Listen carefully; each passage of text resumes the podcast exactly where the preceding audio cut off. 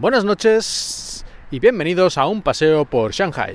Una noche bastante fría, dos o tres grados en este momento aquí en Shanghai, pero aquí estamos dando un paseillo como no podía ser de otra manera. Bueno, sí, podría ser de otra manera, podría estar en mi casa calentito, pero oye, siempre viene bien patear un poco después de cenar.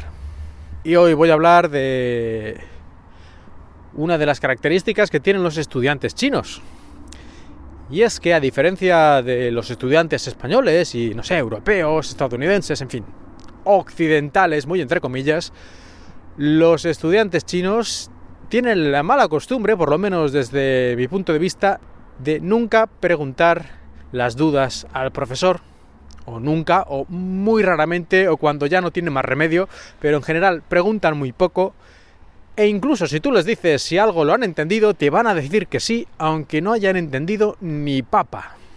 De hecho, una de las tareas más arduas para un profesor, sobre todo extranjero, que llega a China, es eso, es acostumbrarse a que cuando tú preguntes algo en clase, no te va a responder nadie nunca así de forma, digamos, de motu propio, nunca te va a contestar alguien por su propia voluntad, sino que les vas a tener tú, digamos que son sacar, apuntar a uno con nombre y apellidos y decirle habla.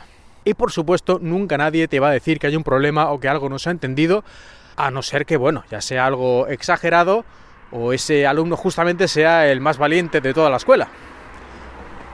¿Y por qué? ¿Por qué esta reticencia a preguntar dudas o a, o a incluso a responder preguntas así lanzadas al aire?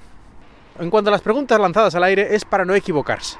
Pero no es por el simple hecho de equivocarse en sí, de tener un error, sino de quedar mal, de perder, digamos, en cierta manera su reputación. Y no solo delante de sus compañeros, sino sobre todo delante del profesor. Es decir, el profesor se ha dado cuenta de que yo no sabía esto. He perdido mi reputación, lo que ellos también llaman la cara. Ha perdido la cara. Ha perdido en cierta manera también como su honor, incluso, ¿no? Ya poniéndonos un poco épicos. Así que si no hay más remedio, se responde, pero si se puede escabullir uno, mejor no decir nada. Y en cuanto a lo de, pues si algo no se ha entendido, decirlo, exactamente lo mismo. ¿Por qué no dicen que algo no se ha entendido? Pues porque, claro, estarían admitiendo ante el profesor que, digamos, pues no se han enterado. Y, claro, no puede ser culpa del profesor porque desde el punto de vista de la tradición china, el profesor es un ejemplo a seguir, es un experto y eh, podríamos decir que siempre tiene razón.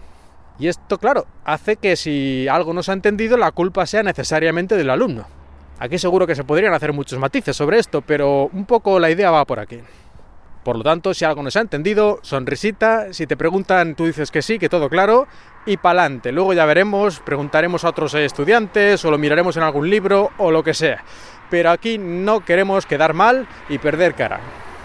Y esto de perder cara no solo es en los estudiantes, lógicamente, sino es en toda la sociedad china. Aquí es muy importante esto de la reputación, aunque es una manera de entenderlo un poco extraña, ¿no? Porque a veces intentan no perder cara con cosas que para mí son pues nimias o ridículas o bueno, que no importan, que no pasa nada.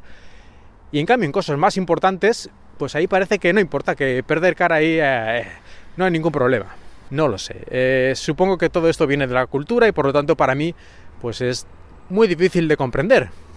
Pero si venís aquí a China muchas veces los comportamientos que consideréis extraños, muchos de ellos vienen por esto, ¿no? Por la avidez que tienen algunos de no perder cara, de quedar bien desde cierto punto de vista.